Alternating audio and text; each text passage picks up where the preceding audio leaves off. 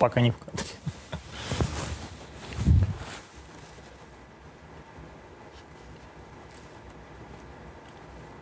Это вам такие сегодня специальные революционные носочки в контексте моей не написанной, но последующей экспромтом проповеди. У меня полное ощущение, знаете, друзья мои, что я живу в мире Евгения Панасенкова. Помните, маэстро как-то выступал и говорил, чтобы я работал, чтобы я вот когда-нибудь ходил на работу, вот утром просыпался. Нет, это не про меня. Нет, ну один раз можно проснуться – ну, если там на курорт поехать или куда-то. Но вот чтобы каждый день, а там еще начальник. И вот меня окружает сейчас миллион Евгениев, Панасенковых, вот таких вот маэстро, не побоюсь этого слова.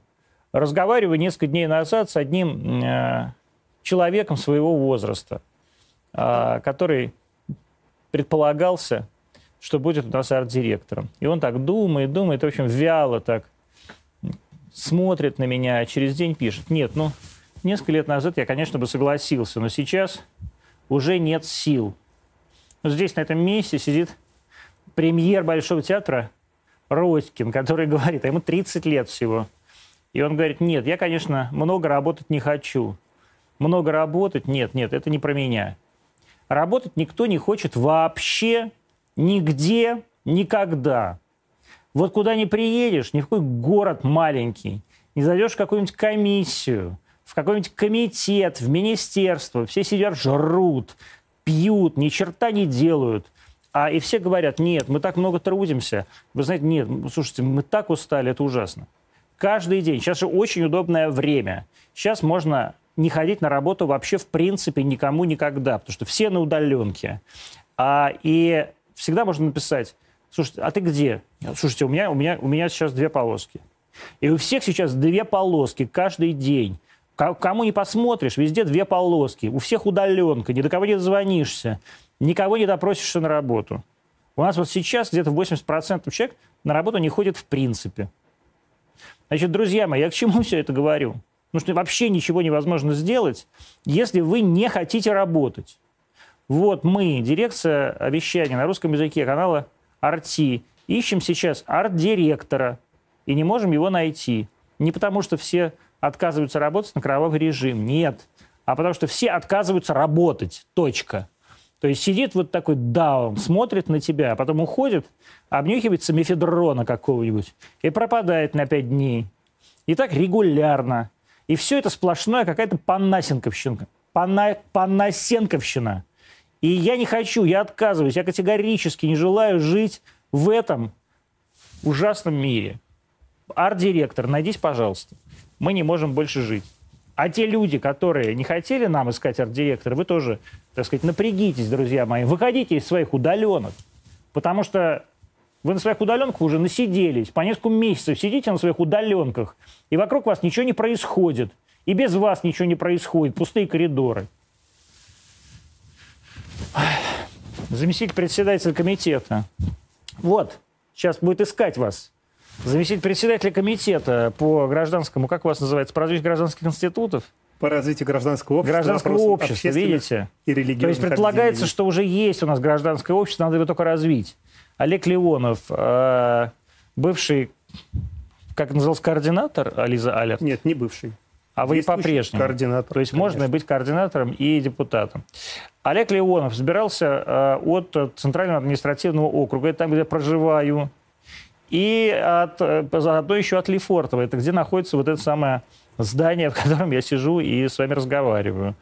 А избирался как независимый депутат. И в нескольких, в двух интервью, которых я прочитал, вы говорили, нет, ну я вот волонтер, говорили вы.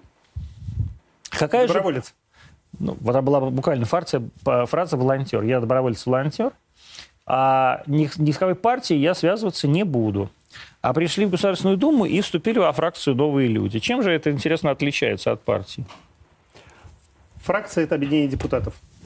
То есть, поскольку я изначально не имею никакой партийной принадлежности, я могу ее не иметь и дальше, могу работать как независимый депутат, а могу примкнуть к какой-то фракции – не становясь членом партии, к фракции «Единой России», КПРФ, ЛДПР или в данном случае «Новые люди». Эм, фракция, безусловно, дает депутату э, много преимуществ. Каких? С фракцией работать проще, потому что есть э, такие же депутаты, единомышленники, есть э, некие э, там, коллективные механизмы работы, и вносить законопроекты, например, от фракции э, или э, выступать от фракции гораздо проще. Э, потому что независимый депутат должен в одиночку перерабатывать весь тот колоссальный объем информации, который приходит, и надеяться только на себя. Э, возможно, для опытных депутатов, но я честно признаю, у меня опыта нет, и до сих пор мне еще э, сложно работать в Госдуме, потому что очень много нюансов, когда ты именно работаешь, очень много э, информации, которую надо обрабатывать, и в одиночку действительно То есть вам что, помогает Андрей Нечаев, что ли, или как его зовут, Алексей Нечаев? Он Алексей, но, конечно же, есть депутат, который входит во фракцию. Кстати, фракция, ну, и партия «Новые люди» имеет программу, и с моей совпадение, ну, там, больше 80%. Да? То есть мы изначально как бы про одно и то же. Вот то есть мы людьми. изначально шли с почти одинаковыми программами. Поэтому как раз э, с новыми людьми очень комфортно. И в плане общей программы, и в плане того, что Э, все люди новые, действительно, э, люди молодые, которые друг друга Это кто там молодой, слышат? спросить? Вот там... Слушайте, а, самый молодой депутат 22 года. Ну, самый молодой депутат был 19 лет, он был от фракции ЛДПР в прошлом созыве. Сейчас ему, по-моему, 23 года, так что молодиться-то не надо. А вот у вас председателю вашей партии или фракции уже за 50, наверное, а женщина, которая вторым, спис... вторым номером в списке, кажется, идет, возглавляла Якутск, и уж тоже женщина, мягко говоря, не молодая. Какие же вы там, так сказать, новые люди-то? А, ну, мы первый раз в Государственной А, то есть вас первый раз туда пустили просто? А, нет, нас первый раз туда избрали. Угу. Вот, и это важно, а, потому что мы действительно все э, люди, которые там оказались... Ну вот, я, например, э, не планировал, и это не было целью моей жизни. Но так получилось. Как это? А? В смысле? То есть я шел мимо, что ли, проходил, а там Центральная избирательная комиссия? Э, ну, не совсем так. Э, я пытался поменять жизнь. То, о чем вы говорили, никто не хочет работать. Но э, я, например... Мне кажется, что в данном случае меня поддерживают а... зрители. Если не хочешь работать, иди в депутаты. Нет, э, не про это. Э, я как раз э, хотел э, и работать, и поменять что-то в этой жизни. Э, мы, э, ну, я состоял в добровольческом э, поисково-спасательном отряде «Изолярд». А, я не могу спасти всех людей. Не потому, что людей пропадает много, а потому, что мне не хватает инструментов для их спасения. Инструменты я могу получить только через э, изменение законов.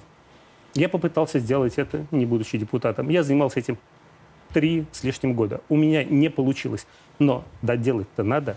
И поэтому э, я, э, когда понял, что будут выборы, и это единственный шанс фактически изменить э, законы, и добиться того, что мне надо, чтобы спасти там, ну, по крайней мере, 6 тысяч человек э, по России в год, я э, пошел на выборы и вот сейчас в Государственной Думе как раз этим и занимаюсь. Как вы вообще приняли решение, на самом деле? Вот прям, я пойду в депутаты.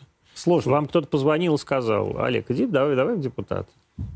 знаете, э, мне э, сначала сказали знакомые, что, слушай, знаешь, будут выборы, а ты э, что еще можешь сделать вот здесь вот по э, этим законам? Да ничего. Э, и эм, я долго думал, я там советовался с семьей, там, с друзьями, ну, со всеми. И в конце концов принял решение, что лучше все-таки идти, чем не идти. Надо, если шанс я не есть, понимаю, его я... надо использовать. Подождите, я реально не понимаю. Вот мне никто никогда не говорил. Вот, давай, давай-ка ты пойдешь в депутаты. А как это вообще происходит, вот эта вот история? Ну, то есть давайте как-то по-честному только. Это все согласовывается везде. Вас кто-то... Вы там были в списке Собянина аж самого. При этом я даже читал ваше интервью, то есть вы одновременно в списке Собянина, а параллельно говорите такие тексты, это я еще всегда, мне тоже очень нравится, не называю, как бы, где не называются фамилии, а называются местоимения. Вот сейчас они, а, уничтожают памятники в центре Москвы. А кто уничтожает памятники в центре Москвы? Говорили вы в интервью, а, при, при, идя от списка Собянина. Вот как это, как это происходило? Как вам предложи, предлагали а, стать депутатом? Эм, нет. И как вы э, оказались в списке нет, Собянина? дяди. Это а, прям отдельный вопрос. Но нет дяди, который приходит и говорит, Олег, стань депутатом. Да ладно, нет. Тебе будет вот э, Но то-то и то-то. И тети нету. А, Если у вас нету тети, И, да, вам ее не потерять. Э, Да, и там сосед не отравит, э, но тем не менее. Э,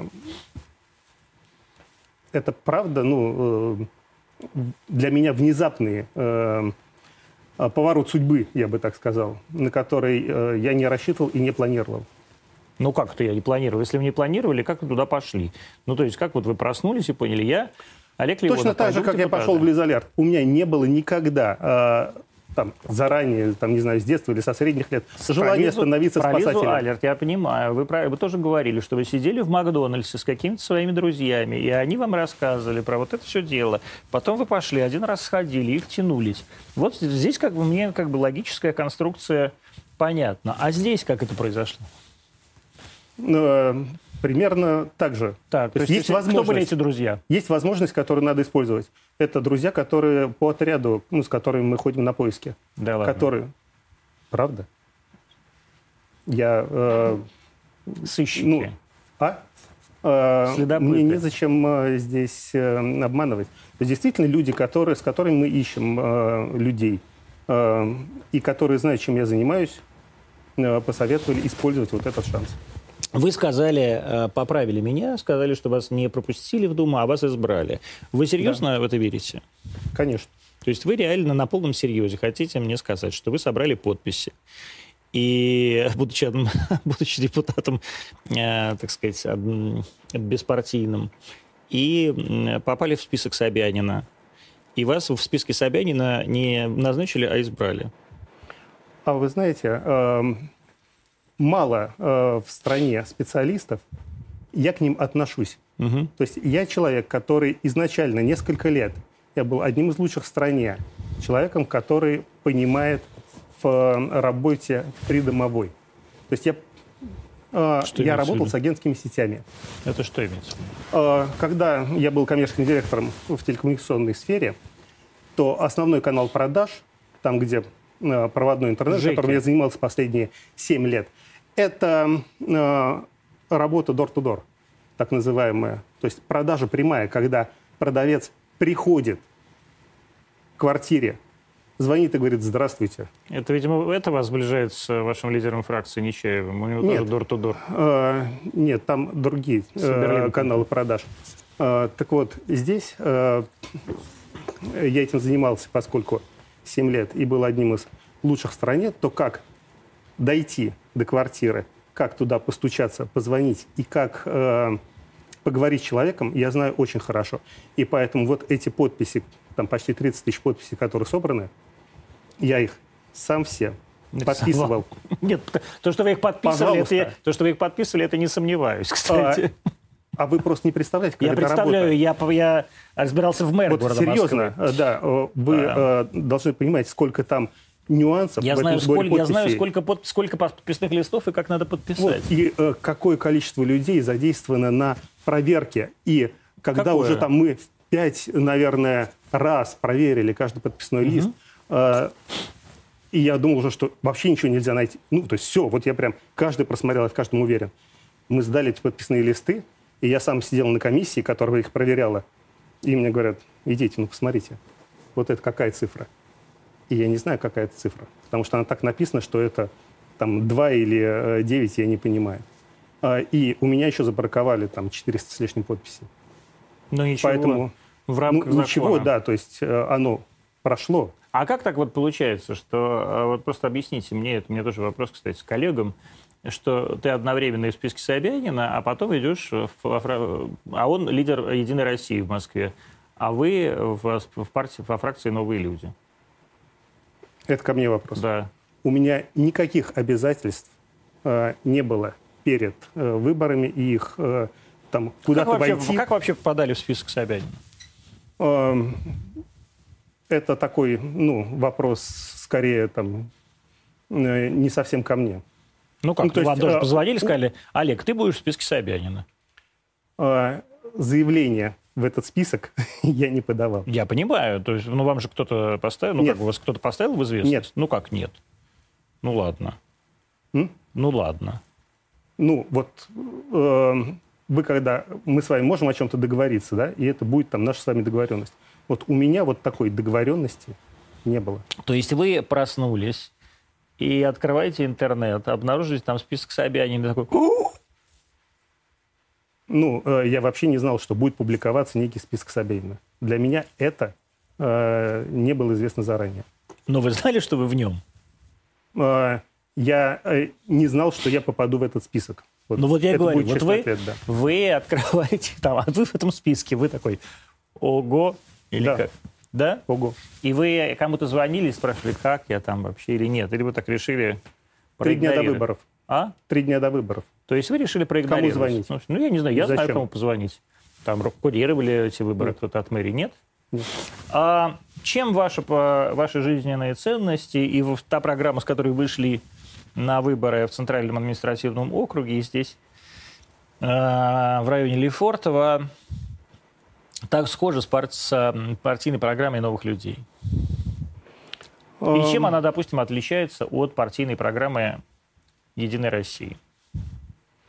Я не настолько глубоко знаю партийную программу «Единая Россия», э, но программа новых людей – это поддержка малого предпринимательства и бизнеса, это экология, с которой э, это одна из э, ну, базовых вещей, с которыми я выходил здесь на выборы. Это поддержка и сохранение исторического и культурного наследия, тоже базовая ценность. Молодежь предпринимательства сказал – и эм, в целом прикладные вещи, которые ну, заботят горожан, там, тишина, эм, комфортная городская среда, это все то, что тоже содержится. Вот тишина и комфортная гражданская среда, это городская. Все, городская среда, это вот все партия «Новые люди»? Ну, в том числе, конечно. Я не знаю, я просто не читал никогда программу «Новых людей» и не интересовался Она этим. достаточно хорошо написана, проработана. Да? Да. Ну вот э, в контексте одного из э, заместителей руководителя комитета, то есть как бы одного из ведущих людей во фракции, вы э, что, что делаете в Думе?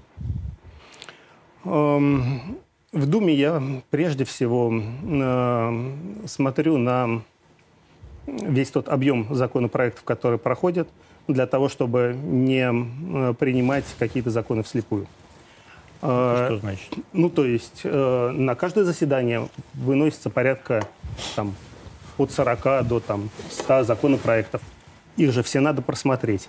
С ними со всеми надо познакомиться достаточно глубоко. Для а того, это чтобы... вы делаете это, не комитет это по я регламенту делаю. делает? Это я Нет. делаю. Да? Ну, то есть э, там есть люди, которые делают подборки, но я должен сам ознакомиться э, с содержанием каждого законопроекта и понять, о чем там на самом деле идет речь, для того, чтобы понимать, за что я голосую.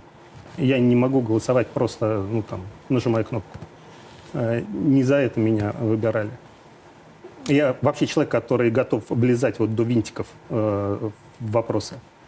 И это занимает много времени, действительно. И плюс еще те законопроекты, по тем, как, по которым я не согласен, надо делать поправки писать, надо свои законопроекты проталкивать. Ну и плюс еще работа, конечно же, в комитете, работа там э, и э, работа на территории с избирателями, которая должна идти ну, постоянно. Я каждую неделю по средам встречаюсь с своими избирателями в 19.30, каждую среду. У вас встреча. какие, получаются, территории?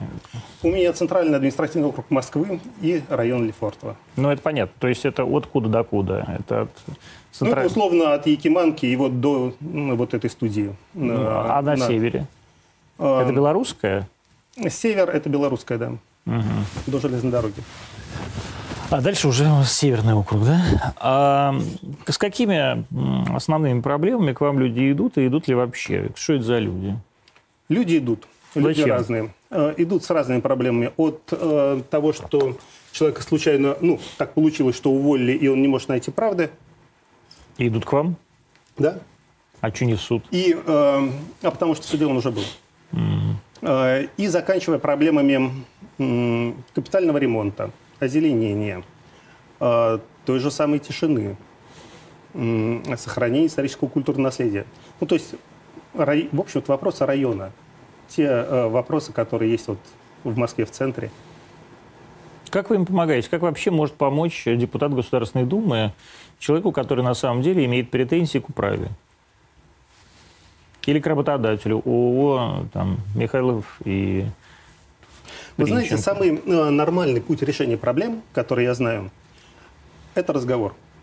Потому что я могу, э, получив запрос, написать свой депутатский запрос главе управы, неважно, префектуру, еще кому-то. Э, Но это путь такой бумажный. А когда мы хотим решить вопросы, надо общаться с людьми, надо с ними разговаривать. И поэтому, конечно, если там есть претензии к главе управы, я пойду к главе управы. Пойдете буду, прямо? Позвоню или пойду. Да. Он будет с вами разговаривать? Да. Конечно. Да? Почему, конечно? М? Почему, конечно? Ну, потому что у меня же есть э, поручение от избирателя. И что? У него этих избирателей 2 миллиона в округе. А, Или нет, у главы там? управы Ну, хорошо, там 300 тысяч. 100 тысяч. Э, В центральном округе э, 9 районов, э, 11 районов. И это там, от 30 Ну, до там, допустим. 150 тысяч Ну. избирателей, да. Э, Никто пока не отказался, ни один глава управы не отказался от разговора. Мгм. Все разговаривают. Нормально? И что, проблемы решаются? Э, Те проблемы, которые можно решить, то есть, например, э, была встреча, и как раз был снегопад большой, жители говорят, у нас горы снега под окнами, ну прям горы. Мгм. А, Поговорил с главой управы, на следующий день снег убрали. Убрали? Вот у меня под окнами Басманный район. Снег никто, никто не убирает, просто расчищают огромные горы снега, идут сверху А, падает. давайте вы как раз крыша. после э, Да нет, я думаю, нашей что сейчас после... адрес. Я даже после нашей программы, я думаю, мой адрес уже знают, там, так сказать, руководителя Центрального административного округа. Вы, кстати, обратите внимание, потому что реально я сегодня вышел а из дома, там я чуть, так сказать, э, копыт не откинул там. А, сугробы вот с, с меня ростом, с меня. И это в 20 метрах от Садового кольца. Как раз в вашем, так сказать, веренном вам, вашими избирателями округа. А, все Давайте так- решим. ну, я думаю, я думаю, решит, правда. А, со мной в этом смысле тоже разговаривают, как и с вами, слава богу. Ам, а, получили ли вы удовлетворение от того, что пришли в Государственную Думу? Рано говорить. Ну, вы... э, Вот когда прям вот- рано, потому вот что... погодите, вот я не про это говорю. Я не, не говорю, а получили ли вы удовлетворение от того, что у вас что-то получилось. Когда я говорю, что что-то получилось, это что вы туда попали. Вот вы, вас избрали или назначили в Государственную Думу, как хотите, каждый останется при своем мнении. И вы пришли вот в это здание, в одно из этих двух зданий, на охотном ряду. Вы в большом, вы в старом здании сидите или в новом? Нет, в новом. в новом. И вы когда туда зашли, вот и прошли там мимо так и не убранной выставки к 80-летию Валентины Терешковой, например, вы получили удовольствие? Вот вы знаете, есть эм, водные лыжи. Вы никогда на них раньше не ставили. Вас ставить на них первый раз. И у вас получилось на них встать. Это ж непросто. Вас провезли там 100 метров, э, и все. Вас просто вы получили удовольствие. Да ноги еще трясутся. Э, пока вы не научитесь кататься, вы не сможете сказать, вы получаете удовольствие или для вас это тяжело. Поэтому вот я сейчас еще учусь. Э, у меня еще э, вот этот период, э, когда я накапливаю знания и шишки набиваю своим опытом, он не закончился. Поэтому вот сказать, что да, вот круто прям, я вот получаю удовольствие, или нет, мне там не нравится, я не могу, потому что каждый день что-то новое. Ну, что новое, например? Что такого нового, самое, самое новое, неожиданное, то, с чем вы никогда за свои 50 лет не встречались, вас поразило в Государственной Думе? Эм, Ну, это же работа, поэтому вот эта законотворческая работа, она имеет кучу э, нюансов, э, когда что написать, когда что подать, э, как написать, с кем переговорить. То есть это абсолютно прозаседавшиеся такие. А, это коммуникация. Это коммуникация. И э, это не то, что сели там и заседания. Нет, пленарные заседания есть, конечно. И их показывают по телевизору. Вот просто видно. То, что вы говорите, это вот прос- слушает простой человек, сидит мужчина в хорошем костюме со значком и говорит, я вот бумажку занес, надо ее подписать, прочесть и так далее. И люди, избиратели слушают и думают, господи, боже мой, иди на завод. Эм, На завод это здорово. э, Да, это но несомненно. закон это, э, которые люди, по, по которым живут, их же должен кто-то принимать. И не просто принимать, а кто-то должен их изучить до того, как принять. чтобы не получалось, что приняли опять не пойми что, и э, кто э, там вообще думает. Но у вас нет юридического образования, вы Как не юрист. Есть? У меня есть высшее юридическое, Юридическое образование, Да, да? я юрист. Ага, и то поэтому есть закон в этом смысле, я понимаю. То есть в этом смысле вы сидите и читаете с пониманием тела. А вы Да. юрист в какой области специалист? А, цивилист, гражданское право.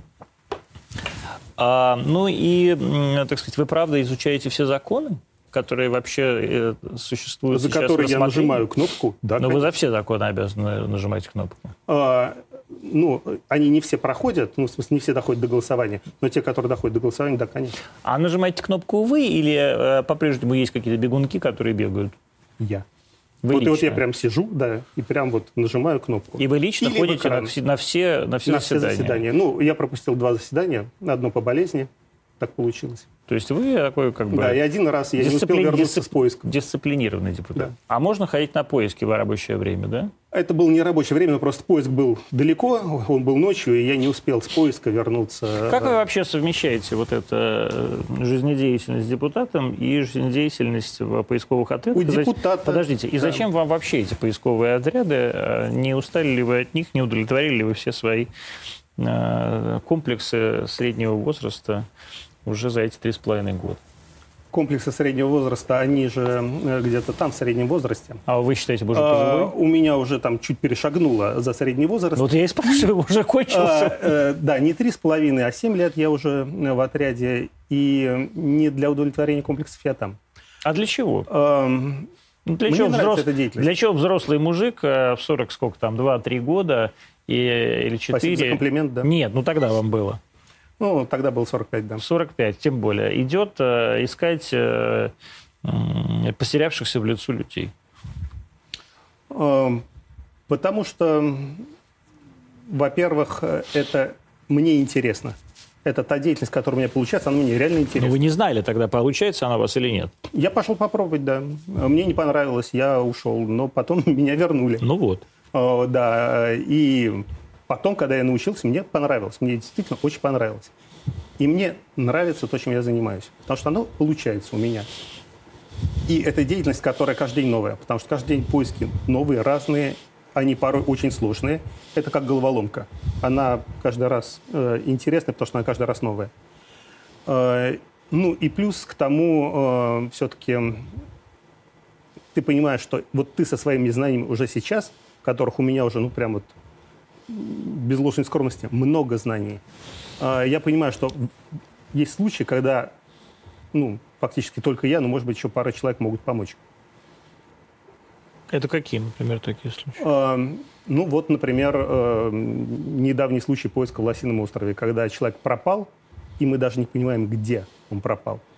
И э, непонятно, в каком месте хотя бы искать. Там замкадом, домкада.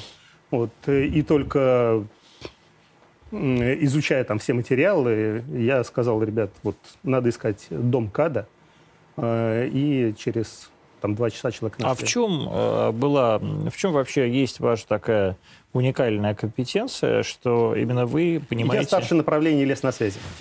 Это А, понятно. И вот это, это людям непонятно. Просто это можно как-то объяснить? Почему Да. вы понимаете, что он дом КАДа, а остальные не э, понимают? Потому что я до этого, до прихода в добровольческий поисково-спасательный отряд, э, я 20 лет был э, в телекоммуникационной сфере.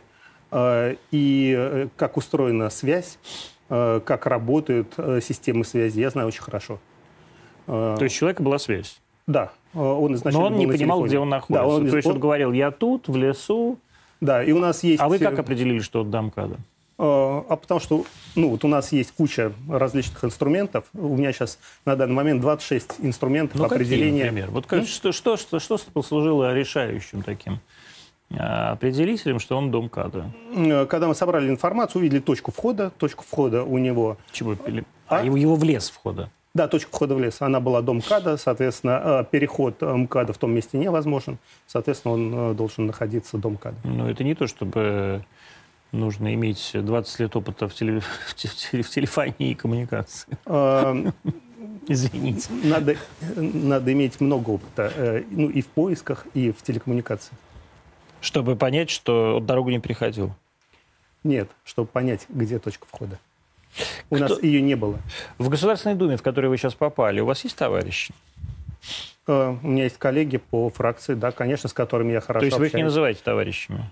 Почему? Ну, потому что я спросил, у вас есть товарищи? Вы говорите, у меня есть коллеги. Эм, Хорошо. Э, Есть много товарищей. Есть те товарищи, которые э, со мной во фракции, э, те, с которыми мы сидим вот вместе и э, вместе там обсуждаем какие-то вопросы. Есть э, товарищи из других фракций, с которыми мы также прекрасно общаемся и тоже решаем там какие-то вопросы совместно. Кто ваш товарищ? Такие же, Ну, в вот пе- кто? в первую очередь... Давайте три фамилии. Кто ваш товарищ в Государственной Думе? Ну, э, смотрите, в первую очередь это, конечно, вот те люди, с которыми мы общаемся. Например, э, мы э, издавна и очень хорошо общаемся с Артемом Метелевым. Это, Это кто? председатель комитета по молодежной политике. Он э, также э, руководитель Ассоциации волонтерских центров.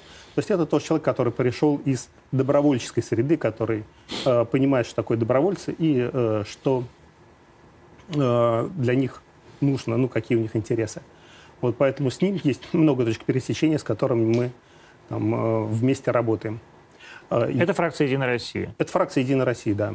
Э, Есть, э, например, э, ну, люди из комитета, с которыми мы работаем, там Артем Бичаев, э, Ольга Тимофеева, с которыми мы, Ольга Мельченко, с которыми мы в комитете находимся и работаем также вместе. Вот. При этом вы не назвали ни одного из руководителей фракции «Новые люди». У вас, Ну, там, они не ваши товарищи?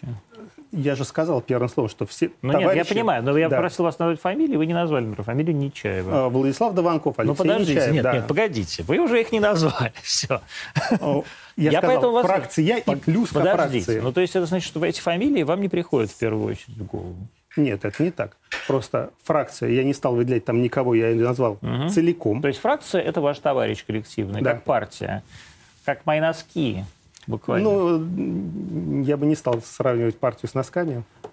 А я сравниваю а, вашу фракцию молодую с а, великой КПСС просто. Ее можно сравнить? Ну, тоже с- нет. Почему? Э, КПСС имеет совсем другую историю. Это Нет, история тут совершенно ни при чем. Я не про историю, я про какой-то запал и вообще про перспективы. У, у партии «Новые люди» есть, как вы считаете, перспективы? Я считаю, есть.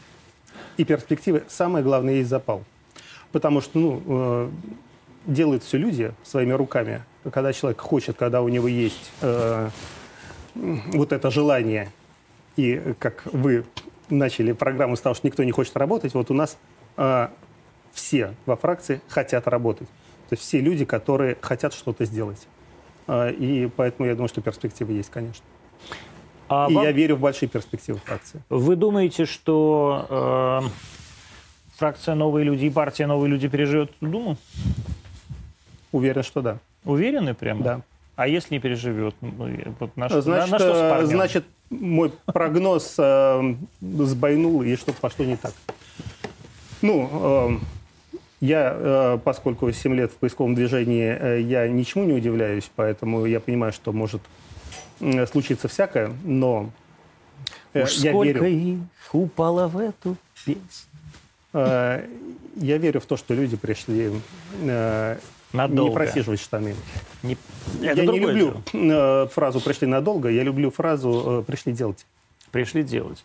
Что, с вашей точки зрения, должна сделать партия «Новые люди» в этой Государственной Думе за этот срок? Как минимум сделать то, что обещали. Что? М, Есть вот эта самая программа. Ну, я ее не читал. Я Да. не избиратель вашей партии. Моя, я, я голосовал за «Единую Россию», поэтому я не знаю, что вы там обещали. Э, Да. Э, Есть э, ряд э, законопроектов. Э, Часть из них, которые вносятся, это по экологии, по сейчас... э, Ну, конкретно, вот что по экологии? То есть что вы хотите изменить в, э, в окружающем нас мире, чтобы жизнь человека стала лучше? эм, Вот я знаю пока только, что у вас есть женщина в вашей партии, бывшая мэр Якутска, которая собаку убивала в Якутске и продолжает это поддерживать. Вот что я знаю про то, что как вы меняли, как ваша партия меняла мир. И сегодня, когда ее позвали к нам, это тоже очень комично, это вопрос, как начальство общается. Ее позвали, значит, сняться, и мы снимаем фильм про, про собак, как раз как их убивают а ее позвали к мне сниматься, так она написала депутатский запрос на имя Симонян а, с текстом, что я буду, я буду отвечать на вопросы только, только ваши. Написала Маргарита Симонян. Это, конечно, очень смешно. Интересно, написала бы она такой Константин Львович Эрнст. А, ну, так... Я не могу обсуждать. Э, да, а если не обсуждаю, своих... я это со зрителями обсуждаю. Я э, просто думаю, как... Э, ну, то есть, что, что это за экологические проекты, которые вот такие люди э, продвигают? Эм, Озеленение городов. Угу. Это то, с чем вот э, я сейчас э, буду работать. У меня есть своя программа, которая ну, по законам, спасающим жизни. И мне, э, ну вот, мне сейчас, вот в эту весеннюю сессию, надо внести эти законопроекты обязательно и постараться сделать так, чтобы их приняли именно в том виде, в котором я их вношу. Один законопроект касается определения местоположения пропавших людей – этот законопроект спасет порядка 6 тысяч человек Я в год. читал, это про... Он связан с, теле, с телекоммуникационными компаниями, да? Да. Да. То есть там надо что изменить, не чтобы, только. А, там надо, чтобы, чтобы... чтобы геотек был точный, да? А, дело в том, что сейчас, как это ни странно, а, вот я уверен, что и зрители тоже не знают не этого. Знают, я... Когда человек пропадает в природной среде, его невозможно найти, несмотря на то, Даже что... Даже под GPS, собой... да? GPS нету. Нет, туда его отключили. Тут э, дело в том, что э, когда человек пропадает в природной среде, метров 500 от леса пропадает передача данных. То есть GPS-то в телефоне есть координаты где-то там глубоко. Но никто не знает, как их оттуда достать. Э, и уж точно это нельзя сделать автоматически. То есть ни полиция, ни э, там ФСБ, ни добровольцы, ни родственники, никто не могут э, определить местоположение телефона с, с достаточной точностью. Это почему? Потому что э, на данный момент э, телефон видит только сотовый оператор, он видит его по своим вышкам, и точность определения местоположения получается где-то километр, где-то десятки километров. Ну, то есть точность лес. Мы и так знаем, что человек где-то в этом лесу. И э, сказать точнее не получается Что нужно сделать? Да. А надо, э, чтобы операторы модернизировали свои сети, э, внедрили на этих сетях технологию, и тогда Какую? можно будет Э, технология называется Time Advance. Э, и тогда есть возможность э, понять с точностью 500 метров. То есть, когда сетка все время отслеживает каждый, каждый какое-то количество минут, что ли, или что? Нет. Сейчас сеть сотового оператора видит, с какой вышкой общается человек, но непонятно удаление от этой вышки. Ну, вот я как далеко говорю, он оттуда? Угу. 200 метров или 8 километров, непонятно. А если внедрить эту технологию, то будет... Сколько она будет стоить э, э, сотовым сетям? Знаете, э, по вот моим оценкам, это не больше миллиона долларов на одного оператора. То есть немного? Разовых затрат. Немного. То есть, в принципе, они могут сами себе это позволить? Конечно. И государство даже не должно их как-то в этом смысле поддерживать? А, мы это хотим обсудить с операторами. Вы но, еще не обсуждали это с операторами? А, вот прям вот в этой весенней сессии пока нет. Почему? Мы обсуждали это раньше. Я видел, как вы шли на выборы с, этой, с, э, с проектом этого закона. Мы обсуждали это прошлой весной. Да, но, это был там немножко другие формулировки. Сейчас нам надо вернуться к этому обсуждению. А что так долго? Год целый прошел, ничего не, вы даже не обсудили с оператором. Э, с октября месяца я... Ну хорошо, ну вот я говорю, нет, вы говорите, мы обсуждали это прошлой весной значит, вы еще в качестве кандидата в депутаты? Или, там, или нет, человека, нет. который собирался идти? Нет, человек, который еще даже не собирался. Хорошо, тем более. А, ну, тогда прошлой весной вы просто гипотетически об этом думали. Э, да. Вот э, почему вы сразу не приступили к э, этому закону? Приступили, как же сделали. А, но его не приняли в Государственной Думе. Почему? Ну, потому что э, закон сложный. А в нем сложно? Что в нем такого сложного? А, потому что надо... А самое главное, а для чего здесь закон? Почему это просто не решить частным образом с э, сотовыми ну, операторами? Потому что не только э, это э, необходимо поменять. Надо еще сделать так, чтобы при э, вызове на 112 э, система передавала спутниковые координаты оператору 112. Чтобы когда человек звонит на 112 и говорит, я попал в аварию где-то на заснеженной трассе, неважно, или я заблудился в лесу, чтобы оператор 112 видел точку, где находится этот человек. Сейчас не так. То есть это еще и спутник? А, да. И это уже не миллион долларов. Нет, вот там вообще э, затрат не потребуется. Там просто надо как раз законодательные изменения, чтобы оператор передавал вот эти спутниковые данные на 112. То есть оператор их и так видит? Э, сейчас оператор не видит. Их видит э, операционная система телефона. Надо, чтобы операционная система передавала данные оператору, а оператор уже... Сколько, по вашим 112. оценкам, это может спасти жизни в год? Э, не менее 6 тысяч. Не менее 6 тысяч. И Государственная Дума не приняла этот закон или отказалась его Э, обсуждать? Тогда он был принят частично. Э, То есть он был принят в, не в той редакции.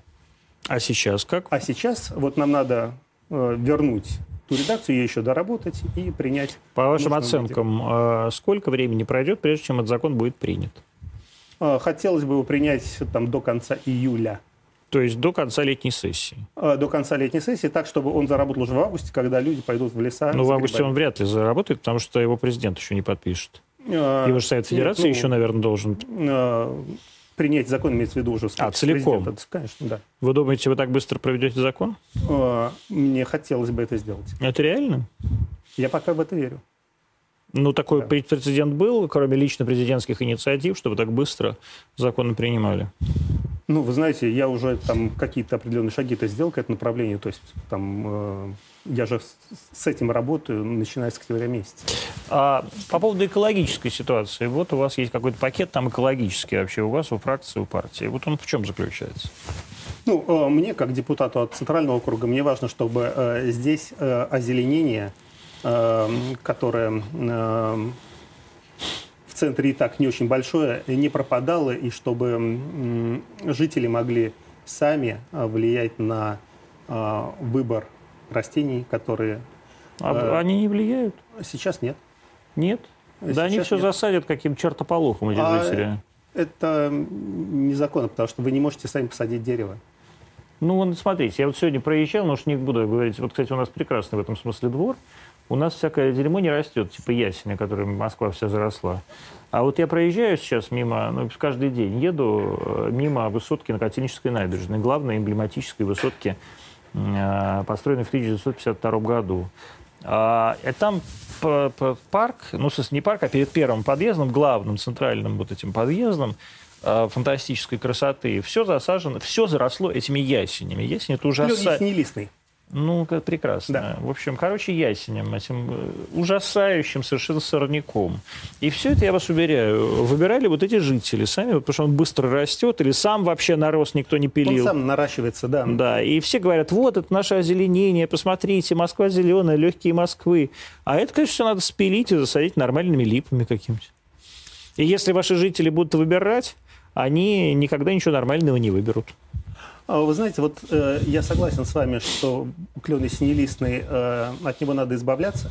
И действительно, э, такие деревья надо спиливать. И, например, когда я общался летом со специалистами, которые там в этом глубоко разбираются, они говорят, конечно, ведь вы выпалываете сорняки, поэтому и такие деревья надо спиливать и Конечно. на их место сажать нормальные деревья. Какие деревья нормальные? Есть целый прям каталог деревьев, которые Какие можно вы считаете нужно- нормальные? Вот что надо...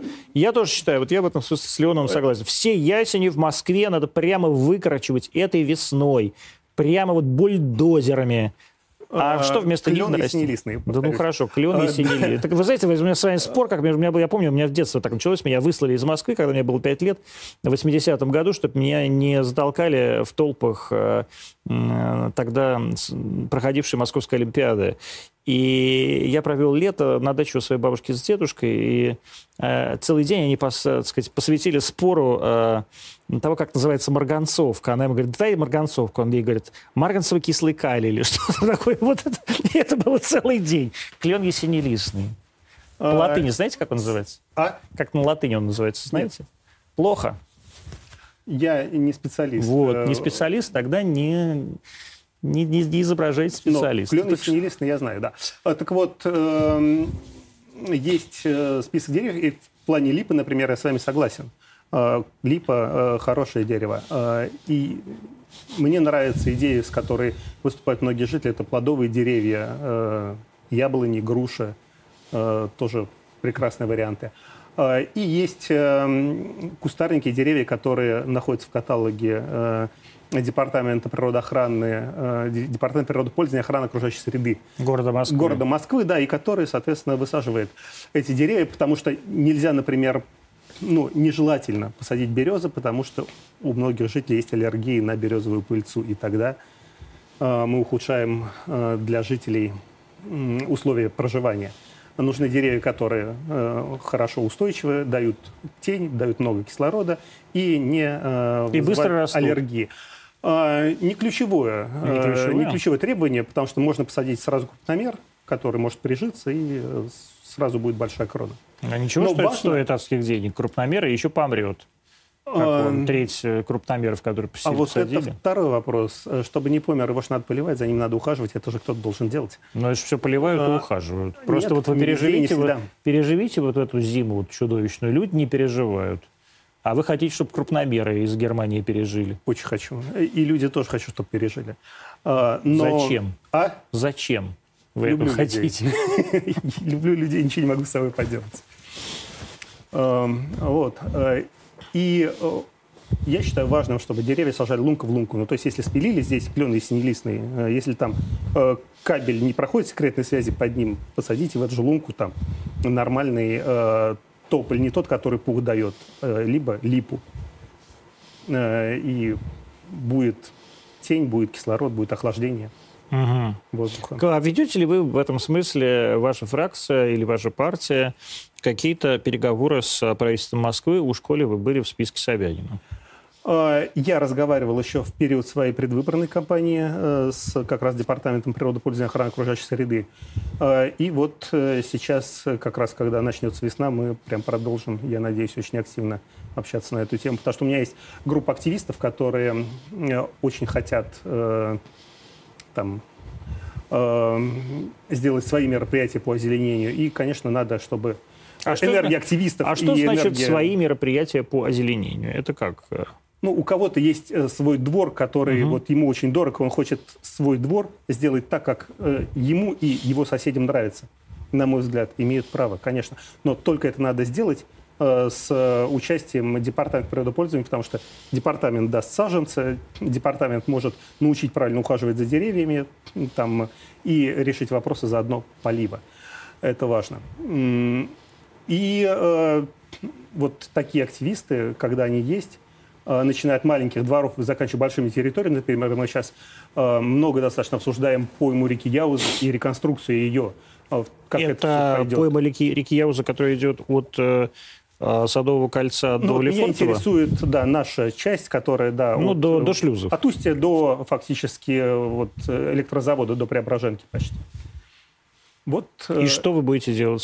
Чем, а, вам, чем вам проект, интересно? Э, ну, ведется проектирование, и очень хочется поучаствовать в этом проектировании для того, чтобы э, пожелания жителей, которые живут вдоль Яузы, были учтены. Ну, это не только в плане озеленения, но и в плане пешеходных маршрутов. Я видел, я видел проект, где пешеходный маршрут утоплен как бы в Нижний Ярус. Да. Есть такой вариант. Есть варианты, где пешеходная часть, как сейчас, э, э, идет по набережной, но э, расширена вот часть между проезжей частью и пешеходкой. Там а ничего, что там зона. вообще, так сказать, вот такой, такой размер, Сейчас, так, да. так, такой ширины проезжая часть. А, там не протолкнешься и так, без ваших пешеходов. А, цель э, не только э, сделать пешеходный маршрут комфортный, но еще и сделать его комфортным для велосипедистов, э, вот, самокатчиков, чтобы для них а было для, отдельное... для автомобилистов нельзя сделать что-то комфортное в нашем А для городе? автомобилистов, как сейчас две полосы есть, так они и останутся. То есть вы, вы никуда не денете. Полос автомобилистов. Не заставите всех ходить пешком Я на работу. важная транспортная артерия, поэтому... Угу. А вот вы сказали, что одним из ваших товарищей является человек, который возглавлял волонтерское движение. Сейчас он в «Единой России» и возглавляет там что, молодежный комитет, да? А насколько важно э, волонтерскому движению работать с государством и вообще быть частью государственных инициатив? Вот э, после, ну, скажем так, вообще вот это волонтерское движение, оно последнее время было взято государством под опеку. Насколько эта опека волонтерскому движению помогла или помешала? Вот вы там член сам, сам, сам член УНФ. А вот насколько вам это членство в УНФ помогло вашей Лизе Алерт или вам в Лизе Алерт? Вы знаете, опека э, это не то, что добровольцы ставят своей целью. Э, добровольцам больше всего, вот в нашей части, например, э, людям, которые занимаются поиском спасением, необходимо эффективное взаимодействие с государством. Почему? Потому что поиск людей отвечает за него полиция. Но в лесу э, у полиции не хватает ресурсов ну, для того, чтобы э, самостоятельно полностью закрывать поиск в лесу. Э, там будут работать в том числе спасатели муниципальные, но их тоже не хватит. Э, там будут еще лесники, которых тоже не хватит. И будут добровольцы. Вот это все должно работать как единый организм, как единый механизм э, по единым каким-то алгоритмам. Вот эти алгоритмы мы и хотим получить, чтобы... Э... То есть, хотите, чтобы государство вам эти алгоритмы нарисовало? Нет, мы хотим вместе с государством их прописать и сделать их обязательными для полиции, спасателей. Но это для лесников. вас, для Лизарет, да? А, ну, вот в нашем направлении, да. То же самое, например, э, я знаю, ну, похожие проблемы там э, у людей, добровольцев, которые работают с инвалидами. А, потому что им тоже надо э, правила э, игры с государством, что были прописаны. Что они могут, э, что не могут. А они сейчас не прописаны? Погулять. Сейчас нет, сейчас это все личные договоренности. Личные договоренности с интернатами, личные договоренности с какими-то учреждениями. Вот как ты договорился, так и будет. А хотелось бы, чтобы это не зависело от того, какой директор сейчас там назначен. Директор поменялся, все договоренности поменялись. Насколько всему волонтерскому движению нужны государственные деньги? Эм, всем по-разному. Э, то есть эм, есть люди, которые э, только за счет них и эм, эффективно работают. Есть люди, которые э, без них совершенно спокойно обходятся, но участие государства все равно, конечно, хотелось бы иметь не финансовое, точнее, не всегда финансовое, а в первую очередь организационное. Организационное нужно всем. Финансовая, кому как. Но вот закон, новый закон об НКО какой-то нужен, регулирующий отношения государства и общественных организаций? Сейчас есть э, закон, который вот мы будем принимать в Государственной Думе, который направлен на ужесточение, на э, более четкий контроль за деятельностью НКО. А чтобы если туда приходят государственные деньги, Э, то э, за этими деньгами должен быть ну, да, но это, смотрите, контроль. вот услышите меня, это вы сейчас говорите о том, как надо еще чморить несчастное НКО. Нет. А я вас спрашиваю, как надо помочь несчастным НКО? То есть вы, я вас спрашиваю, как надо помочь? Вы говорите, а мы сейчас Их, принимаем закон, э, как мы будем еще контролировать НКО? Э, если мы говорим про добровольцев э, и тех добровольцев, которые объединены в НКО, то их надо в первую очередь услышать. Вот. То есть денег вам не надо? А, я сказал, кому как. Но вы говорите про добровольцев. Да, про добровольцев. Некоторым сферам деньги нужны. Некоторые без них обходятся. То есть, например, Лиза Алерт живет без денег. Без денег. Да. А добровольным пожарным они нужны там э, в минимальном размере. Но, например, э, там э, спасателям, добровольцам, там другие направления нужны деньги, да. Вот сейчас будут вопросы от зрителей. У нас осталось там последние, так сказать, мы на финишной прямой. И зрители пишут, это зрители, это не я придумал вопрос. Не кажется ли вам, что использовать Лизу... А как правильно говорить? Лиза, Али... Лиза Алерт. Лиза Алерт. Что использовать Лизу Алерт в своей... А почему Лиза Алерт? Почему Лиза Алерт вообще? Эм, в 2010 году, когда образовался отряд, э, он образовался после поисков маленькой девочки Лизы Фомкиной, которая пропала в подмосковном Орехово-Зуево. Девочку искали, э, нашли, к сожалению, поздно. Она была найдена погибшей, она замерзла в лесу. И люди, которые искали потрясенной гибелью девочки, для того, чтобы это не повторялось, и образовали поисково-спасательный отряд, э, который назвали в честь погибшей Лиза. девочки Лиза, да. А алерт – это отсылка к международной системе реагирования на э, поиск пропавших детей Amber Alert. Ну вот у нас с ними кроме... А Amber, она наверняка тоже какая-нибудь девочка, которая пропала в свое э, время. Там, там ребенок, я, по-моему, мальчик. Amber? Не, нет, Эмбер это не... Это не имя. Я не буду Окей. прямо уходить. Хорошо. Так вот, не кажется ли вам, что использовать Лизу Алерт в своей предвыборной кампании – это спекуляция на теме и способ пиара? А я не могу сказать, что я использовал э, прям как не- активно. Очень использовали. Вот я приходил А, к себе домой, а у вас, у меня все почтовые ящики были забиты вашими э, прокламациями. И везде было понятно, что вы Лиза Алерт, Лиза Алерт. Везде было написано, «Вла- мы, значит, спасем. Э, Я не могу э, вот то, чем я занимаюсь, никуда деть. Но все спрашивают, а чем вы занимаетесь? Я занимаюсь спасать. Нет, я занимаюсь спасением пропавших людей. Я к тому моменту уже три года как не работал в телекоммуникациях. То есть вы просто вынуждены были несчастно использовать вот это то, что... А, Нет, ну а я куда дену то, чем я занимаюсь? Мгм. Сказать, я кто? Я просто человек, который свалился с Марса? Нет, я действительно доброволец, который занимается поиском и спасением пропавших людей. Это, это То есть правда. это не спекуляция. Это правда. Ну, то есть я куда от этого денусь? Я обратился с предложением помощи к координатору Лиза Алерт в Краснодаре. Предложил свой канал для огласки и важных сообщений. Пожелал стать добровольцем. Три недели тишина. Если нужна помощь и отряды не справляются, то почему игнорируют предложение помощи от информационных YouTube-каналов? Я не знаю, кстати, от кого это сообщение. Вы, кстати, скажите, скажите, от кого. Я тоже не знаю. Ну вот, неважно, что, что надо сделать человеку, чтобы на него обратили внимание в Краснодаре. У нас есть горячая линия отряда 8 800 700 ровно 5452. М, Все предложения помощи, которые есть, к нам приходят, как правило, на горячую линию. Люди звонят и говорят, мы можем помочь вот тем-то. Э, Практически все не остаются без ответа. Ну вот он пока остался без ответа. Пиши, звоните, пишите. Да, говорят. можно вот э, через меня это сделать. Вот, можно через Олег это сделать. А в своем телеграм-канале вы предложили использовать курьеров известной службы доставки. Кстати, какой? Яндекса? Э, И Яндекса Delivery Club у нас Ага, для поиска людей в большом городе. Объясните, как этот механизм будет работать.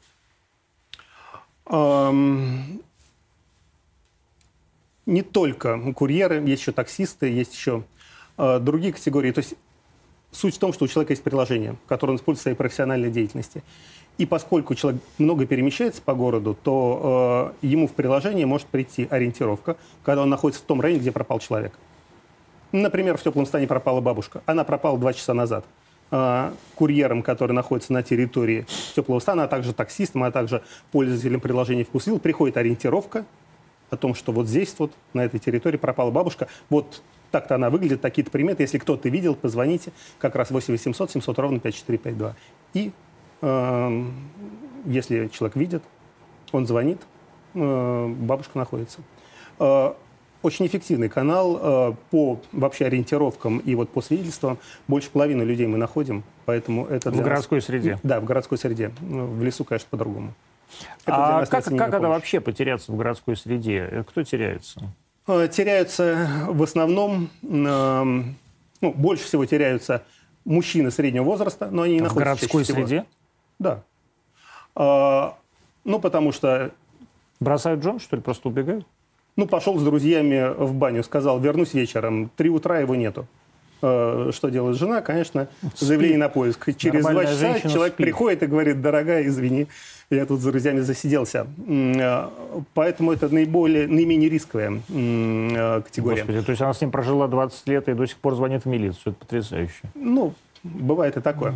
А э, самые рисковые это дети и пожилые. Вот э, самые, э, наверное, э, опасные пропажи это когда пропадает пожилой человек, потому что э, там состояние, когда он сам вернуться не может, этот человек дезориентирован, он не в состоянии А почему он понять. вдруг дезориенти- был ориентирован А, и вдруг стал дезориентирован?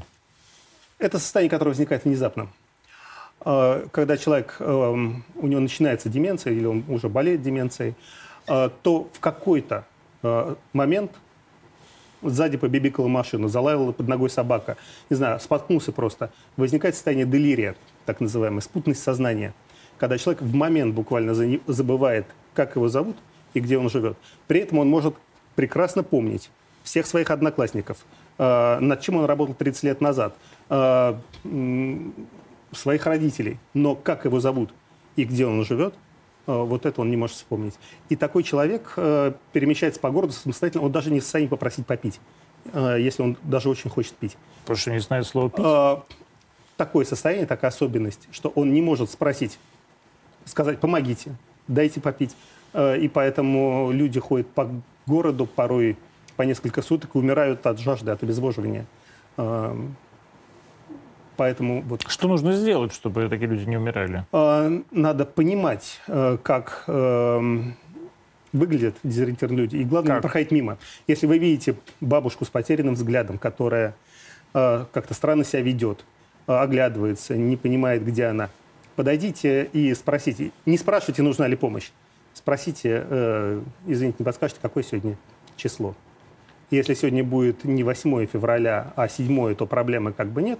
Но если это будет 5 августа 90... 1938 года. Да, то у вас вот прям э, проблема, и звоните тем временем сегодня действительно 112 или... 8 февраля, сегодня день рождения Германа Оскаровича Грефа. Поздравляем Германа Оскаровича. Это как раз один из тех редких людей, которые в нашей стране хотят работать. Mm. И не спрашивают, и не говорят, слушайте, старик, что-то я еще два года назад я бы согласился. А как быть, когда пропал человек, а полиция говорит, нет тела, нет дела, а ждать уже нет времени? А, очень важно как можно быстрее заявить о пропаже. Кому? И вот а... полицию звонят, они говорят, нет тела, нет дела. А, нет, э, ни одной инструкции э, у полиции, которая говорит о трех днях, например, подачи заявления. Если пропал человек, э, обязаны принять заявление через минуту после пропажи. Ой. И неважно, кто вы, родственник, друг, просто мимо проходили, слышали, что где-то здесь потерялся ребенок пяти лет, можете пойти в полицию, у вас обязаны принять Ну, примут, и все. И дальше что? Ну, позвоните э, в Лизу Алерт. Э, То есть все, тоже, никакой полиции не э, существует, существует только Лиза Алерт? А, нет. Мы работаем всегда вот в том самом взаимодействии, которого мы добиваемся. Если мы видим, что заявления в полицию нет, мы к активным поисковым мероприятиям не приступаем. Не приступаете? Нет, мы Почему? ищем только после заявления в полицию, потому что мы не хотим быть инструментом в руках тех, кто ищет неверных жен, кредиторов, просто людей, которые решили просто позвонить, похулиганить. А... а мы ищем только когда есть Какие вообще взаимоотношения у Лизы Алерт с полицией и у вас с полицией? Эм, мы э, взаимодействуем по поискам. Э, у нас э, хорошие рабочие отношения с всеми эм, отделениями полиции, потому что заявление приходит в отдел полиции, там есть конкретный опер, который отвечает за этот поиск. Мы с ним связываемся и спрашиваем его разрешение на Э, размещения ориентировок на поисковые мероприятия. Как правило, там, в подавляющем большинстве случаев э, нам говорят, да, конечно, ребята, работаете. И дальше мы понимаем, что вот есть человек, который отвечает за поиск от полиции, есть мы. Есть какой-то начальник в Министерстве внутренних дел, который курирует Лизу Алерт? Нету. То есть какого-то замминистра там курирующего нет? Есть человек, который отвечает за поиск, э, ну, в целом по стране за поисковые направления, но это не тот человек, который отвечает за Лизу Алерт. Ну, в смысле, за коммуникацию, я имею в виду с вами. Э, нет. Нет, такого да? нет. А, что с домом по адресу посланников переулок, дом 9, строение 2 в Басманном районе? Обещали, но ничего не сделали. Посланников переулок, дом 9, строение 2. Я помню этот адрес. Неужели? Э, да, я хорошо помню. Это недалеко от моего дома как раз. Да, э, так вот, там идет речь о расселении дома в, по программе реновации как раз. Там рядом построен новый большой хороший дом, в который жители вот этого маленького дома по Посланнику переулку э, хотели бы переехать. Но. Но, собственно, переезд пока еще не начался. Ну, вот, обещали, ничего не сделали. Нет, большой дом не заселяется пока. Так, почему? То есть, ну, потому что там срок сдачи весна. Там mm. э, процесс еще идет. А как вы могли обещать, если это не вы строили? А, нет. Я просто не а... понимаю. Вот люди говорят, обещали, ничего не сделали. Вы где обещали? Вы встречались с избирателями и говорили им, да, вот мы сделаем, вас переселим. А, у нас была встреча летом, и жители говорили, какой хороший дом, как было бы здорово нам сюда переехать. Я uh-huh. я вам помогу, я э, поговорю с там, э, должностными лицами э, и постараюсь сделать так, чтобы вы переехали. Я не говорил, ну, то есть прям вот я... А как вы могли говорить, что вы поговорите с должностными лицами, если вы были независимым кандидатом? А что мне мешает не поговорить знаю. с зачем, а зачем, зачем должностным лицам говорить с человеком, который к ним не имеет никакого отношения? Но, тем не менее, все совершенно тем не спокойно. Менее, все... Да, я писал всем письма, получал ответы. Ой, есть... Пишите письма, да, прекрасно. А я вот пишу письма, не всегда получаю ответы. Хотя являюсь должностным лицом. Ваше отношение к 465-му кварталу? Что это такое, А, во-первых? Не помню. То есть вот не могу сказать, какой, который из квартала 465. А это квартал чего? Э, нужно разъяснение. Не знаю. Да. А неизвестна судьба здания на Таганской 39. Кому принадлежит и действительно ли под снос? Не готов сходу ответить на такие вопросы. Где взяли деньги на компанию? Э, Деньги на компанию. Э, Часть денег моих, часть денег те, Ну, которые... что значит ваших? Вы богатый человек? М- Мои личные деньги, да. Ну, Сколько не то, стоила что ваша богатые. компания? Эм, Там было потрачено чуть меньше, чем 40 миллионов рублей. Ничего себе. Это вы квартиру, что ли, потратили на свою компанию? Нет, я не говорю, что все деньги мои. Я говорю, Я что сказал, денег- что половина, ну, вы сказали, половина ваша, Нет, например. часть а денег сколько? А часть-то ну, то есть- какая? Миллион? Нет. эм, То есть где взяли деньги, помимо того, что ваши? э, ну, я же работал до этого, то есть у меня есть личные Нет, сбережения. ну, вы поняли, но я, я и Да. говорю, что ж, в квартиру потратили, то есть 20 миллионов, вы говорите, нет. Я говорю, так где же взяли деньги тогда? Ну, я же и говорю, это мои личные сбережения, которые я просто взял. и- Сколько денег вы лично потратили? Ну, там два с лишним миллиона. Два с Ну, лишним та- миллиона из 40. Это не называется «я потратил свои». Нет, я сказал, что часть это мои. Вот. И это а, 30 корректные а высказывания. 38 где взяли? А? А это то, что мне э, люди пожертвовали на мою компанию. Люди какие? М? Какие? Ну, это организации. Э, Это, как правило, НКО, которые... В да, смысле НКО? НКО. То есть это какие-то э, благотворительные организации вам пожертвовали, что ли? Э, Ну, это некоммерческие организации, которые, да, помогли Их нельзя вести компанию. раскрыть? Ну, они все есть э, в моем отчете, он же публичный. Да, я понимаю, что он публичный. а Это какие-то известные НКО или Ну, какие-то... честно, я не помню их... То есть вы э, даже не знаете, кто вам давал деньги? э, Я знаю, но я не помню их название. Я понимаю. Это я как раз Я очень хорошо прощения, понимаю, да. Я знаю, как так бывает. А, значит, вы вначале сказали, что новые люди продвигают закон по сохранению исторической памяти, но первой об этом сказала его коллега из «Единой России» Ольга Амельченкова. Что же нового привнесли новые люди в Думу? Э, Ольга занимается чуть другой темой. Ольга Мельченкова – это э, тоже один из добровольцев. Это э, девушка, которая занимается добровольческими проектами, и э, там историческая память военная как раз. А я говорил про историческую память, в смысле э, больше архитектурную. Ну, здание городской области. Вот это. Я читал в вашем интервью э, буквально за несколько дней до, того, как вы попали в список э, Сергея Семеновича Собянина, как ужасно Сергей Семенович Собянин значит, уродует э, исторический центр Москвы, сносит памятники и так далее. А в чем конкретно вы не согласны с Сергеем Семеновичем Собяниным по рекон- сказать, реконструкции исторического центра Москвы? Э, Реконструкция исторического центра, э, на нее можно посмотреть с разных С сторон. вашей точки зрения, посмотрите. А, Я человек, который родился в центре, Да. я в нем вырос, э, и э, для меня любое э, разрушение центра, вот любое, Мгм. это ну, То небольшая есть личная снести, драма. снести сарай и на его Э, месте построить что-то нормальное для вас личная драма. А я не знаю в центре ни одного сарая. Да, да Ну, полно, один знаю. да Один ну, остался, полно сарай, это все сараи. Нет. Москва вообще большая деревня. А вы где родились? Я родился в городе Подольске, он ничем не отличается от А, города так Москвы. вот, том- э, Центр Москвы мне лично очень дорог. Нет, я понимаю, что он вам лично очень дорог, только я не понимаю, чем. Он вам лично очень дорог. Центр Москвы – это сталинский, Сталин, сталинский город, построенный при Сталине, а, при э, первом секретаре горкома партии Кагановиче. Ну вот тот дом, который, э, в котором вырос я, он дореволюционный. Ну он что? построен э, до революции, в нем там жила моя мама, бабушка.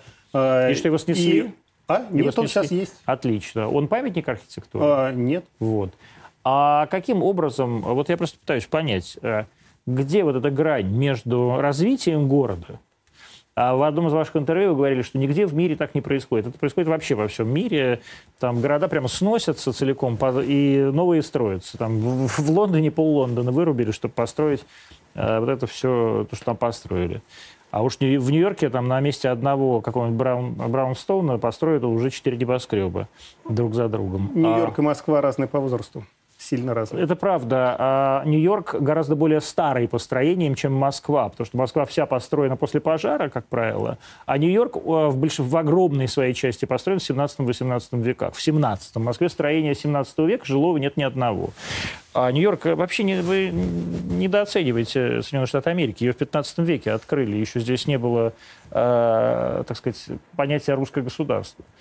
А, и тем не менее... Тут с вами поспорю. Ну, тут не надо со мной спорить. Э, Нью-Йорк был городом, который назывался Нью-Амстердам. Надо поехать просто и посмотреть, как выглядит... Э, как, как, вы, как, как, вы, как выглядит... Еще раз говорю, не было понятия русского государства. Было понятие Московия. Но это не имеет тоже значения никакого. Посмотрите, как выглядит, э, там сказать, э, даунтаун или там, я не знаю, э, Челси. А, но это тоже все бессмысленный разговор. Вот до каких, что, какая, где эта грань между э, развитием города и сохранением исторической ценности, как вы говорите, А, облика? Мне дорого здесь каждое строение. Город имеет свою аутентичность, свой некий облик, свой дух. Вот То есть, например, взять дух? и э, посреди э, старой застройки поставить 40-этажное здание, это, ну, э, я считаю, надругательством над э, городом. Э, А что в этой старой взять, э, такого? перестроить, э, перестроить старую постройку, то есть сохранив ее облик э, и там, укрепив, расширив, Это норм. это- это нормально, да. Мгм. А, Но м, делать новодел в историческом центре из там, стекла-бетона а, для меня это... То есть, с вашей точки больно. зрения, все, как выглядит, например, Лондон, который вообще в древнем, в древнем Риме основан, это все ужас. А, Я не был в Лондоне, Жаль. не желаю там совершенно оказаться. Ну, Вот. я думаю, Но я был в других европейских Скор- городах. Скорости Э, вам не позволит туда въехать. э, Да. И э, там другие европейские города, их внешний облик меня устраивает. Какие, и не только например? европейские. Какие, а? например? Да все европейские столицы. Ну, какие все европейские столицы? Именно какая конкретная европейская столица? Париж, Значит, Париж — это город, построенный Вена. при бароне Османе. То есть барон Осман сделал приблизительно следующее в 19 веке. Это был такой мэр города Парижа. Он снес весь Париж целиком, целиком, со всеми историческими зданиями, оставив одно а здание Нотр-Дам-де-Пари. И построил вот то, что вас теперь устраивает. Потому что это край... Потом построил такой пост-Петербург. Это все построено в конце 19 века. Все целиком. То есть это такой Петроградский проспект. Петроградская сторона. Вот, а, так сказать, понятно, что вас Париж устраивает. А какой конкретно вас город, который был бы построен как Москва из, э, как э, состоял из исп, а, целиком из исп, а вдруг бы а, вас устроил в, г- в Центральной или Западной Европе? Где были бы деревянные строения, одноэтажные, двухэтажные, с наличниками, вот эти перекосившиеся, с э, дырявыми крышами, и вдруг бы он вас устроил. И что вам, э, где бы не было еще ужасающих 40-этажных Э, строений, Не ту картинку рисуете. то есть прекрасная была Москва с э, роскошными теремами э, и ярмарками в вашем детстве. Нет. А, Была Москва с определенным уровнем архитектуры. Каким? М? Каким уровнем архитектуры? Ну, это двух, трех, пяти а, местами там семиэтажная застройка. Ну, то есть это не высотки. Так, Ну, а мне, мне Сталин- досталось в силу моего года рождения. Так, а при уже то, Сталине что не было досталось. высоток, что ли? А, ну, 40 этажей не было. Московский А небоскреб. сколько не этажей, а сколько, да, в Московском напомню, университете 9. этажей? В Московском, уни- Московском, Московском университете этажей в главном здании или вот как раз в высотке на Котельнической набережной в центральном подъезде? А, я не считал там этажей. Ну, вот 36 этажей там, в общем, как бы то же самое. А, Не надо, надо снести, по- вернуть избы. да не было исп. Тоже А что ж было-то А? на месте? Вы давайте а, посмотрим фотографии, как выглядело. Вот я прочел, как, э, так сказать, вы хвалили Мещанскую улицу, там Мещанка, Мещанка. А вот э, на Мещанской улице до сих пор, на районе улицы Чепкина, сохранилось это все и- избиное строение. Бесконечно эти избы, избы, избы, избы. Все города, все, все дома, здесь, даже если они отштукатурены, построены из дерева. А, исп не сохранилось. Да сохранились же даже в вашем избирательном округе. Исп Ну, конечно, Нет. все избы. А, ну, это ваш такой термин. Изба – это Изба это, деревя... дом. это деревянное Деревянный дом. строение, да, с нужником. Это все деревянное строение с нужником.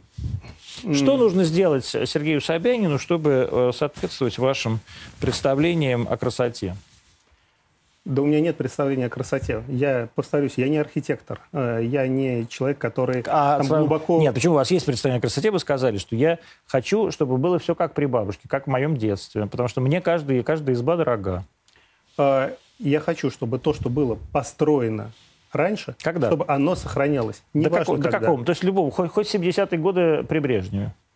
Э, 70-е годы при Брежневе уже типовая застройка. Так, Там нет значит, ничего- до какого момента мы вот это раньше считаем? М, Я бы говорил год 50-й, 54-й. То есть до Примерно 54 года. То есть Да. сталинские, сталинские девятиэтажки мы сохраняем. Да. Высотки тоже сохраняем. Да? Обязательно. И все, все, все сараи сохраняем. А ничего, что сохраняем. Сталин снес вот эту всю Москву и построил Что вот сделано, это? то сделано. Что сделано, то сделано. А почему вы тогда, когда ва- вас включили в список Собянина, из него не вышли, если у вас такие разногласия с Собяниным? Почему разногласия? Ну, потому что Собянин, э, вот ровно я читаю, читаю ваше интервью, а вы там говорите, я против сноса там этих 40-этажных зданий посреди и так далее. Это же все при Собянине происходит. Э, Я говорю про центр Москвы. А Собянин к центру Москвы не имеет никакого отношения? Э, Нет, вы передергиваете. Мы говорим про э, то, что строительство в центре Москвы высотных зданий, я привел как пример. Вы говорите, что вас оскорбит. Мгм. Я говорю, что меня оскорбит строительство высотных зданий Мгм. в центре Москвы. При этом мы понимаем, что есть Москва-Сити, которые высотные здания. Нормально. А? Нормально. Ну, оно уже построено. Оно вот... Оно э, строится каждый день, там сносятся дома.